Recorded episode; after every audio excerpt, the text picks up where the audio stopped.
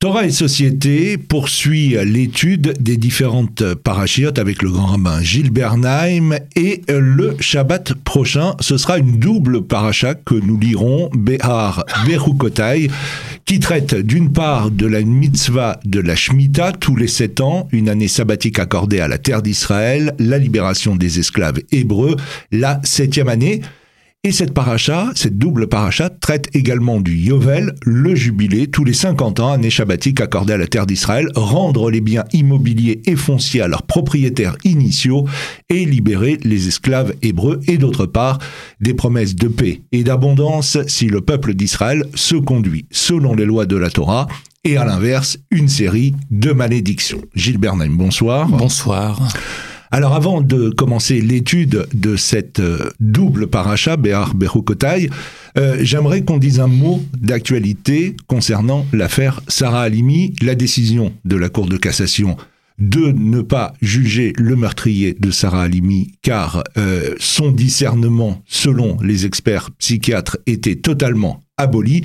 Et la manifestation de dimanche dernier, il y a tout juste une semaine, place du Trocadéro, beaucoup de monde, 30 000 personnes, 35 000 personnes étaient présents pour dénoncer ce manque de justice. Alors beaucoup de choses ont été dites concernant cette affaire, concernant la décision de la Cour de cassation. Euh, moi, j'aimerais vous entendre sur, euh, sur cette affaire. Oui, beaucoup de choses ont été dites et écrites sur cette décision de de la Cour de cassation.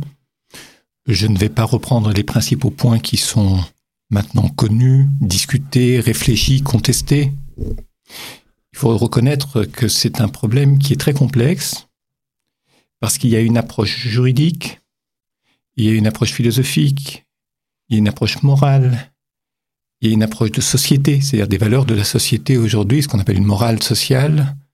Tout cela est complexe et parfois les, je dirais, les, les lignes d'approche du problème se contredisent entre elles. Sur le fond, on connaît l'affaire. Je ne dirais peut-être qu'une chose. C'est que on a beaucoup parlé de l'injustice qui a été commise à l'adresse de cette famille d'abord, à l'adresse de la communauté juive, à l'adresse du peuple juif, à l'adresse des gens de bon sens, et je dirais des gens de bonne volonté. C'est vrai. Mais l'absence d'une justice conforme à l'idée que l'on se fait doit également inclure un autre point, à savoir l'accusé lui-même. Quelle est l'importance d'un procès pour un accusé?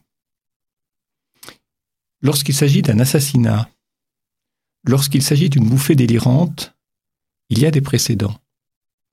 Je pense notamment à ce qui s'était passé pour Louis Althusser, euh, célèbre philosophe marxiste, qui, selon les experts, dans une bouffée délirante, avait assassiné sa femme. Althusser n'a pas été jugé.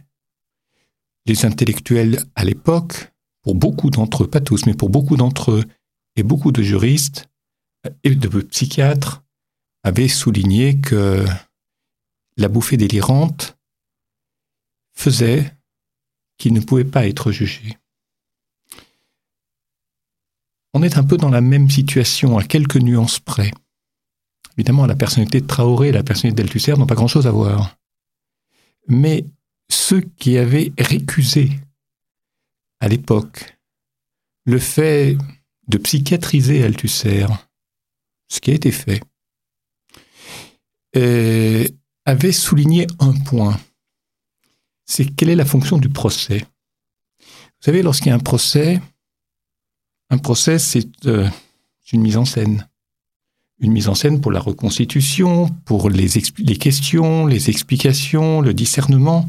Le rôle de la mise en scène, c'est un petit peu le rôle de l'image, de la représentation. Parce qu'il peut permettre, je ne dis pas qu'il permet, il peut permettre à l'accusé de prendre un peu de distance d'avec l'acte qu'il a accompli, se distancier de l'acte dans lequel, pour lequel il est jugé et dans lequel il est totalement enfermé. Et lorsque quelqu'un crie ce qu'il a crié, je parle de Traoré, on se doute bien qu'au fond de lui-même, sa haine des Juifs était intacte. Et la question de savoir si, du fait qu'elle était intacte au moment du crime, est-ce qu'elle est toujours au jour du procès? Autrement dit, est-ce qu'il y a une possibilité, non pas de diminuer la peine, mais une possibilité pour l'accusé de prendre conscience de l'horreur de ce qu'il a fait?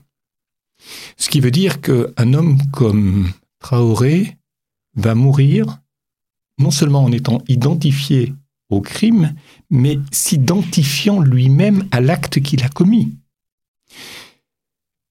Et de ce fait, la question n'est pas celle de teshuva ou de repentir, je peux employer ces mots dans un contexte qui ne s'y prête pas, mais le fait qu'il ne puisse pas se séparer de son acte.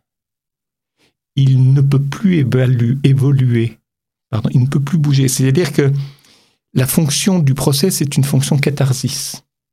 Dans la mise en scène, il y a une explosion de l'image, une explosion de l'image que l'on a de soi et qui peut permettre de changer les lignes, de bouleverser quelque chose, et peut-être pour lui, je ne parle pas de repentir encore une fois, mais peut-être pour lui de ne pas mourir tel qu'il était au moment du procès.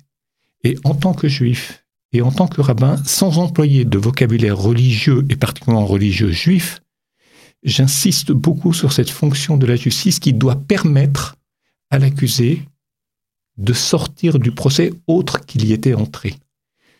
Et je ne suis pas sûr que cela ait été rendu possible pour Louis Althusser, qui était un homme de très grande intelligence philosophique, et qui a été ensuite euh, envoyé dans un hôpital psychiatrique, dans un hôpital très dur, où il est peut-être resté 7-8 ans, sauf s'il est mort avant, je ne sais plus très bien, et je ne sais plus non plus dans quelles conditions il est décédé cet homme-là aura probablement le même traitement. Dire qu'il va ressortir dans un an ou dans deux ans est complètement fou. Hmm. Ce n'est pas vrai. Non, il va passer des années très dures, euh, avec un régime très, très sévère. Et c'est-à-dire qu'en fait, il sortira chimiquement, potentiellement et chimiquement guéri. C'est-à-dire, non pas guéri qu'il va être un type bien, mais il est obligé de suivre un traitement chimique toute sa vie, sans quoi il retourne immédiatement dans l'hôpital psychiatrique, le jour où il en sortira.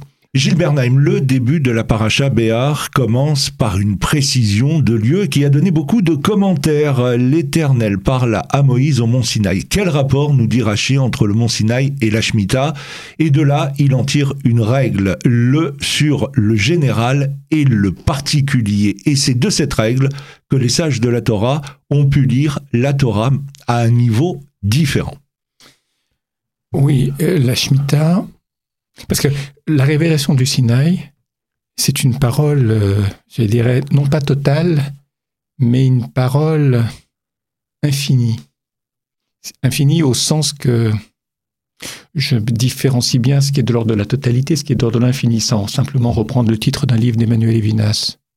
Totalité, c'est quelque chose de fermé, où il ne se passe plus rien, où tout est dans tout, où tout est dedans. L'infini, c'est que cette notion de totalité n'est pas possible. La promesse est illimitée. La promesse ne se confond pas avec l'héritage, par exemple. La promesse, elle est plus forte que l'héritage de la terre. Ce que l'on a promis au peuple juif qui vivra sur sa terre et qui vit sur sa terre, cette promesse est plus lourde de conséquences que l'héritage lui-même, c'est-à-dire la manière dont finalement ce que Dieu a donné est reçu par le peuple juif. Les deux vont ensemble, mais doivent être aussi différenciés et se complètent en quelque sorte. Donc en fait, la parole du Sinaï est de l'ordre de l'illimité. La Shemitah n'est pas de l'ordre de l'illimité. C'est une, c'est, une, la Shemitah, l'année shabbatique, met l'accent sur le manque, sur l'insuffisance. C'est-à-dire que il est nécessaire, à un moment donné, de se retirer de ce que l'on fait, de prendre de la distance, de prendre de la hauteur avec ce que l'on a fait. C'est valable pour l'année shabbatique, c'est aussi valable pour euh, euh, le Yovel, la cinquantième année, vous l'avez souligné en introduction, où on libère les esclaves, où l'on remet les dettes. C'est-à-dire qu'il y a là un retour à la case départ, de manière à ce que l'on n'ait pas l'impression ou que l'on ne risque pas de faire tout le temps la même chose. Autrement dit, d'être prisonnier d'une forme de déterminisme hmm. qui vous fait utiliser les recettes qui ont toujours marché.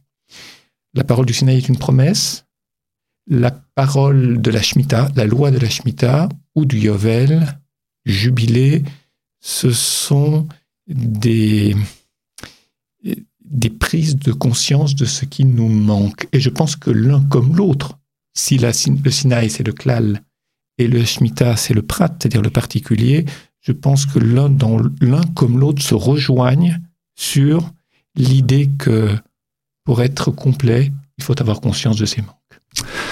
La paracha traite d'abord de l'année de la Shemitah, la mise en jachère, concernant les particularités du repos de la terre tous les sept ans, mise en relation avec le travail de l'homme. Et il est clair que nous ne sommes pas ici dans un problème écologique, mais dans l'extension de la sainteté dont nous avons découvert la mise en œuvre progressive chez le grand prêtre, puis chez chaque membre du peuple d'Israël. Maintenant, ces saintetés, euh, cette sainteté, euh, s'étend aux dimensions du travail, des relations sociales, de production et de commerce. Et l'un des commentateurs de la Torah souligne que l'objectif est la sainteté et l'on, peut ainsi parler d'une gestion et d'une administration sociale de la sainteté dans les rapports du travail.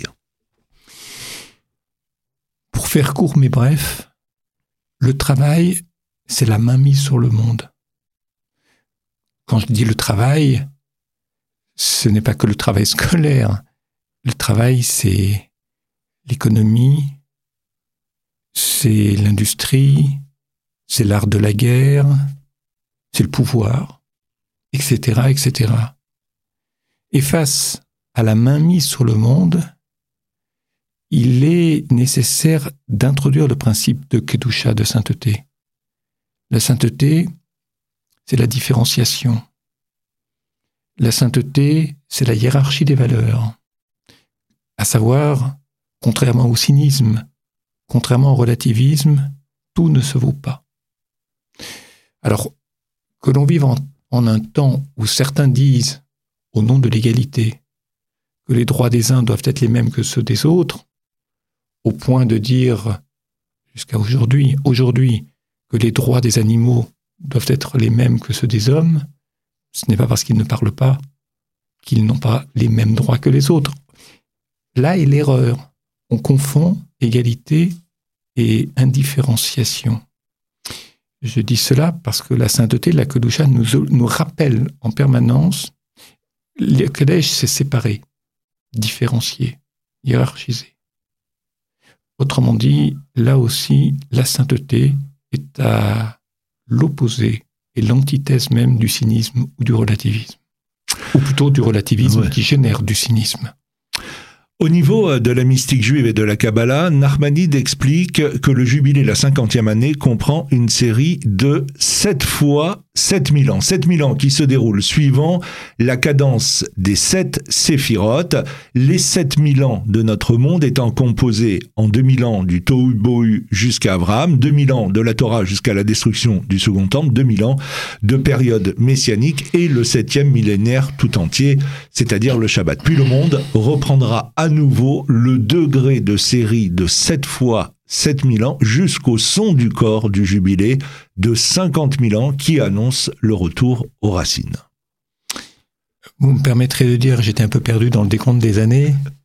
Ceci étant, ça ne m'angoisse guère d'avoir été perdu, dans la mesure où ces affirmations, qui sont vraies, demandent d'être réajustées en fonction de l'histoire. C'est la problématique des théologiens espagnols du Moyen Âge et particulièrement chez Maïmonide, à savoir que où se situe le libre arbitre dans tout ça? Parce que si l'histoire est découpée en tranches, on sait d'où on part et on sait où on va. Et je veux dire qu'il faut mieux être plus près de l'arrivée que plus près du départ. Et selon cette thèse, si on la prend à la lettre, nous avons l'impression d'être plus proche de l'arrivée que du départ. Avons-nous mérité d'être plus proche de l'arrivée? Est-ce que d'être plus proche de l'arrivée est un avantage est lourd de bénéfices? Je ne sais pas. Ce sont des, ce sont des questions qu'on peut se poser, mais on n'a aucun élément pour y répondre, pour construire nos réponses. Oui, et peut-être revenir aussi sur cette idée de libre arbitre, dans la mesure où tout est découpé et, tout est prévu, à la limite, euh, euh, on n'est pas obligé de, faire ce qu'on nous demande de faire, puisque de toute façon, il y aura forcément une, finalité à tout ça. Tout est dans de toute façon. Ouais. Sauf que le libre arbitre joue, et là je reprends les thèses de Maïmonide, dans le fait que cette vérité est ajustée à des critères qui dépendent de nous. C'est-à-dire qui est 7 fois 7 Très bien, c'est indéniable. Mais d'un autre côté, ce que recouvre en termes de temps chaque unité mhm. qui compose le 7, nous ne le savons pas parce que ça, ça dépend de notre libre arbitre. Ça aurait pu être 100 ans, dire un siècle, ça aurait pu être 1000 ans, ça aurait pu être euh, une semaine. Je dis, tout et n'importe quoi. Mais ça dépend du comportement des gens. L'élasticité de chaque unité de temps dépend de notre libre arbitre. Mais ces séquences qui conduisent à la construction du chiffre 7 mènent effectivement à la confirmation qu'elles sont véridiques, ces séquences. Différencié le vrai et le juste, mhm. comme souvent. La paracha Berukotai est euh, connue et redoutée pour euh, son flot de malédictions. Dieu nous enjoint de suivre ses lois, mais si Israël n'est pas à la hauteur, les malédictions s'abattra sur le peuple d'Israël. Il n'est pas facile, Gilles Bernheim, d'accepter de telles menaces, surtout de croire après cela finalement dans la bonté infinie de Dieu. Oui, il faut aussi, en passant, euh, définir les mots. Euh, lorsqu'on parle de bénédiction et de malédiction à la fin du livre de Veikra, pas oublier que juste après le livre de Veikra, il y a le livre de Bamidbar, les nombres, qui est le livre de la promesse de la terre. C'est-à-dire que c'est la traversée du désert, Bamidbar, comme son nom l'indique. C'est le premier mot du livre. Mais d'un autre côté, traversée du désert qui va s'avérer beaucoup plus long que prévu, parce qu'ils ne sont pas prêts. Mais qui dit entrer beaucoup plus tôt en terre d'Israël, nous l'avons souvent dit à cette antenne, en réalité au cours de la deuxième année à compter de la sortie d'Égypte, eh bien, qui dit promesse, livre de la promesse, pour qualifier autrement le livre euh, de Bamidbar, et le livre de la promesse est le livre de l'exécution des termes de la promesse, va parler de bénédiction et de malédiction. Parce que lorsqu'on est porteur d'un message d'espoir, comme c'est le cas avec une promesse, un message, une promesse peut conduire à la bénédiction ou à la malédiction. Parce que, vous savez, au nom d'une promesse, on peut obliger beaucoup de gens à faire tout et n'importe quoi. Hmm. Et ça, ça peut devenir une malédiction. La promesse peut être utilisée de sorte que cela devienne une malédiction pour les gens. Une bénédiction, c'est lorsqu'elle est bien utilisée. Et pour être bien utilisée, elle doit être bien étudiée. Chaque mot doit être pesé, doit être réévalué en fonction des circonstances. Et j'aime beaucoup l'idée qu'avant de terminer ce livre de Vaïkra, est un livre sans chronologie, je dirais sans temporalité, donc un livre qui c'est une sorte de grande parenthèse dans les cinq livres de la Torah, où l'on s'intéresse essentiellement à la vie du sanctuaire du temple, donc à la vie du tabernacle, c'est-à-dire à la vie du temple plus mmh. tard, et du, celle du grand prêtre, et de la fonction du grand prêtre. Mais, au moment de sortir, on met beaucoup l'accent sur ce que c'est qu'une bénédiction, ce qu'est une malédiction, pour qu'il n'en soit pas fait un mauvais usage. Tout de suite après, lorsque le camp se lève et que le peuple est susceptible de se diriger vers la frontière du désert, c'est-à-dire entrer et commencer la conquête d'Israël. Alors, euh, la paracha Berhukotai euh, commence euh, par ce verset Je donnerai la paix dans la terre. Rabbinou Bechaye, qui est élève du Rajba, commande ce verset en disant Après qu'il ait fait mémoire de l'influx de la bénédiction, il achève par la mesure du shalom, car sans le shalom, qui est la totalité achevée, il n'est rien. Et ce shalom dont parle Dieu doit être compris comme plénitude, la paix étant l'une de ses conséquences, une plénitude qui ressemble beaucoup à l'amour, c'est ce que nous dit de son côté le Ramban. Oui, alors au sujet de ce Ramban, de ce commentaire de Nachmanide, il est question de paix, il est question d'amour. C'est une équation qui plairait beaucoup à nos frères chrétiens. Je précisais une chose. D'abord la paix. La paix, ce n'est pas, et là je ne pense pas à la définition que le christianisme m'en donne, ce n'est pas un état éthéré, c'est-à-dire un état déconnecté du réel, ce que d'aucuns appellent maladroitement une béatitude. Pas du tout. Shalom, le shalem, c'est régler des dettes, payer ses dettes, ne pas être endetté. Il n'y a de paix que lorsqu'on a retrouvé les dettes qui ont conduit à la guerre, qui conduisent à la guerre, lorsqu'il y a un conflit, c'est qu'il y a souvent des dettes en amont, c'est-à-dire des, en amont des choses qui n'ont pas été réglées, des problèmes qui n'ont pas été réglés et qui dégénèrent d'abord en tension, puis en querelle, puis en conflit, puis en guerre. Or, pour créer, pour produire de la paix, il faut d'abord avoir beaucoup de mémoire. Lorsqu'on dit du grand prêtre qu'il est Oef Shalom, Verodef Shalom, qu'il aime la paix, qu'il la poursuit, c'est aussi une manière de rappeler que le rôle du prêtre, c'est quelqu'un, c'est de, je dirais, de connaître l'histoire de chacune des parties en conflit pour remonter au plus haut, pour voir qu'est-ce qui est, où est-ce que la machine a grippé, où est-ce qu'il y avait un caillou qui a empêché la machine de rouler, et de manière à, euh, vous savez, dire aux gens, oubliez, serrez-vous la main et embrassez, oui, c'est bon pour la photo. Ça ne dure jamais très longtemps, parce que chacun il continue à y penser. Ça, c'est la, la paix. L'amour, il ne faut pas confondre le sentiment amoureux et l'amour. Hmm. On peut être amoureux de quelqu'un et ne pas l'aimer, ou ne pas être capable de l'aimer. Parce que être amoureux relève un tant soit peu de la mainmise que quelque chose de l'être produit sur l'autre personne. Et de fait, euh, pour aimer, il faut accepter ses manques. Il faut que l'autre les accepte, ses manques. Et il y a d'abord une confiance en le fait que les manques de l'autre ne sont pas dangereux pour soi. C'est n'est pas très loin de ce que nous avons dit de la paix. En ce sens, l'équation est parfaitement vérifiée.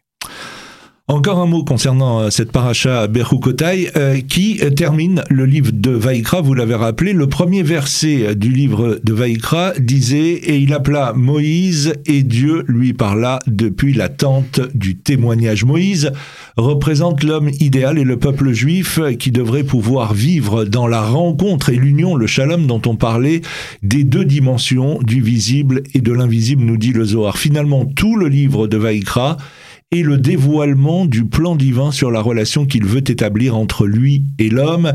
Et comme euh, le dit également Rabbi Bechaye, bien que Dieu soit dans le sanctuaire de sa sainteté, Dieu dans les cieux et son trône, cependant la Shérina est dans le temple parmi les hommes. Oui. J'ai peu de choses à... Je ne sais pas si j'ai d'ailleurs quelque chose à ajouter à ce que vous venez de dire, qui n'est pas vraiment une question, qui est un constat Peut-être que, avant de conclure, me rappeler une image, ou rappeler à l'antenne une image. Lorsque les Romains sont entrés dans le temple, ils ont été sidérés que dans le Saint des Saints, il n'y avait rien. Rien. Ils s'attendaient à trouver quelque chose, une configuration, on pas dire d'idole, mais de la divinité. Eux avaient l'habitude des idoles de leur représentation matérielle. Ils n'ont rien trouvé. Même pas l'arche d'alliance. Non, ça les a à la fois sidérés, fascinés, et quand je dis fascinés, rendus perplexes très longtemps. Et je vais vous dire que les empereurs romains étaient des durs à cuire, hein, ce n'étaient pas des poètes. En tous les cas, nombre d'entre eux, mmh. et ceux à l'époque de destruction du temple, Vespasien à Pompée, je peux vous dire qu'il y avait des gens, des hommes de guerre. Et de ce fait, Lorsqu'on parle du tabernacle, lorsqu'on parle du temple, il y a un lieu qui est vide dedans, complètement vide, qui est réservé aux grands prêtres à l'occasion de Yom Kippour. C'est très impressionnant de penser non seulement qu'il y a un espace complètement vide où l'on est au plus proche de Dieu, où seul le grand prêtre peut entrer avec des préparations, des préparatifs, une connaissance, des compétences, et en plus il a la moindre mauvaise pensée, on ne peut pas y pénétrer, et il meurt, donc il faut retirer le corps. Donc on le ficelait, pardon, on l'encordait, comme on dit dans le langage de l'alpinisme, pour pouvoir le retirer à l'extérieur sans y pénétrer. C'est un petit peu tout ça qui me revient à l'esprit.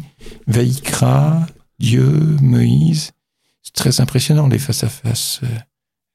En fait, la seule chose que l'on sait de ce que Moïse a vu, c'est la nuque. Mm-hmm. Et la deuxième chose que l'on sait, c'est que ce qu'il a vu, a marqué sa peau. C'est pas un tatouage, mais sa peau était complètement ridée, était complètement façonnée par, comme si l'émotion avait été tellement grande que le corps avait une réaction, euh, euh, des réactions dermiques. Je pas dire psychosomatique.